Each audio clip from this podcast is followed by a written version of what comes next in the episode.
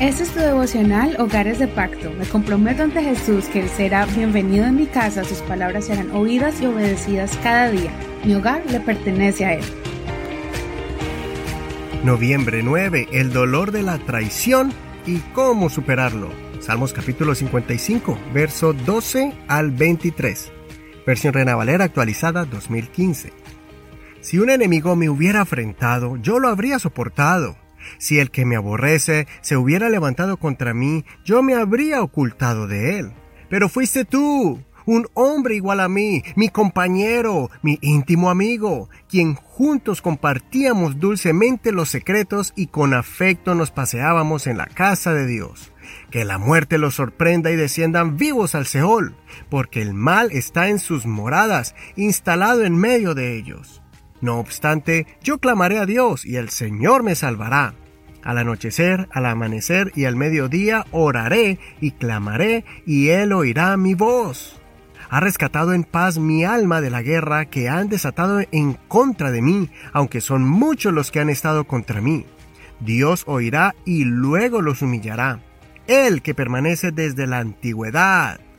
Porque no cambian de actitud ni temen a Dios más bien, aquel extiende sus manos contra sus propios aliados y viola su pacto.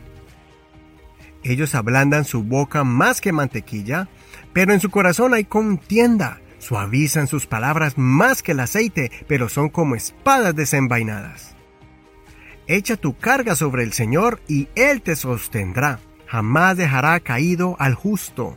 Tú, oh Dios, harás descender a aquellos al pozo de la destrucción. Los hombres sanguinarios y engañadores no llegarán a la mitad de sus días, pero yo confiaré en ti. En el título de este salmo hay una descripción diciendo que el tipo de canción es llamada masquil. Según los teólogos, este es un tipo de canción para reflexionar. Personalmente pienso que es una canción con un estilo de melodía melancólica porque usualmente cuando leemos los salmos marcados como masquil, vemos que es una canción donde el salmista estaba pasando por un momento de desesperación. Y no es para menos. En estos versos que acabo de leer podemos ver el momento tan duro que el salmista estaba pasando. Él estaba siendo atacado de un lado a otro por sus enemigos, pero no era un enemigo cualquiera. El salmista declara que el que lo estaba atacando era su amigo. David describió cómo era la relación con ese amigo. Era una relación muy cercana e íntima. Este personaje compartía con David las ideas de él y sus planes. También podemos suponer que acompañaba a David a la casa de Dios y lo aconsejaba en la tarea que David hizo al establecer y restaurar la adoración de Dios en Israel y Judá.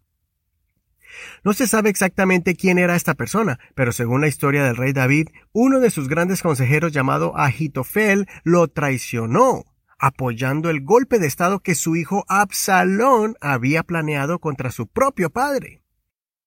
Agitofel era visto con mucha importancia en el reino y David confiaba ciegamente en él.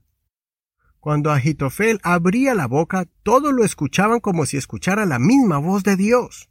Era un hombre muy sabio. Incluso vemos que el hijo del rey David, Absalón, recibió el perdón de David cuando mató a uno de sus hermanos y se le permitió regresar a Jerusalén. Absalón se ganó el favor del pueblo, y mientras engañaba a su padre, haciéndole ver que estaba sometiéndose a su autoridad, por otro lado estaba haciéndose más fuerte, hablando mal de su padre y haciendo creer su influencia y fama. Tanto Agitofel como Absalón se ganaron la confianza del rey, adoraban junto con él y estaban en la mesa real aconsejando al rey. Cuando David sufrió la traición, estaba destrozado, después enojado y hasta con miedo. Sin embargo, David siempre tenía plena confianza en el Señor. Veamos las acciones que él tomó para poder superar esta traición.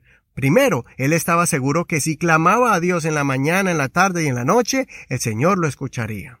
Segundo, Él nos aconseja que echemos toda la carga sobre el Señor y Él nos sostendrá. ¿Por qué? Porque Dios no dejará para siempre caído al justo. Así es, David ya había experimentado muchas veces las caídas, pero en esos momentos duros él clamaba a Dios y Dios lo libraba del mal, lo restauraba y lo ponía en un lugar alto. Aprendamos hoy de David, aunque pasemos por uno de los dolores más grandes que un ser humano puede experimentar como la traición, tú y yo podemos hacer estos pasos efectivos de fe para no dejarnos caer en un estado de depresión y de desesperación. Ve a los pies de aquel que permanece siempre fiel. Prepara tu mente y tu corazón en caso de que llegues a vivir algo similar, y no olvides la promesa de aquel que prometió estar con nosotros y levantarnos en nuestros momentos difíciles. Considera, ¿has sufrido la desilusión de una mala amistad o de un familiar? Soy tu amigo y hermano Eduardo Rodríguez. Que el Señor Jesús escuche tu oración, te dé fuerza y dé paz a tu espíritu. No olvides leer todo el capítulo completo y compartir este devocional con todas tus amistades y por medio de Facebook con tus contactos. Este es un ministerio de la Iglesia Pentecostal Unida Hispana El Reino.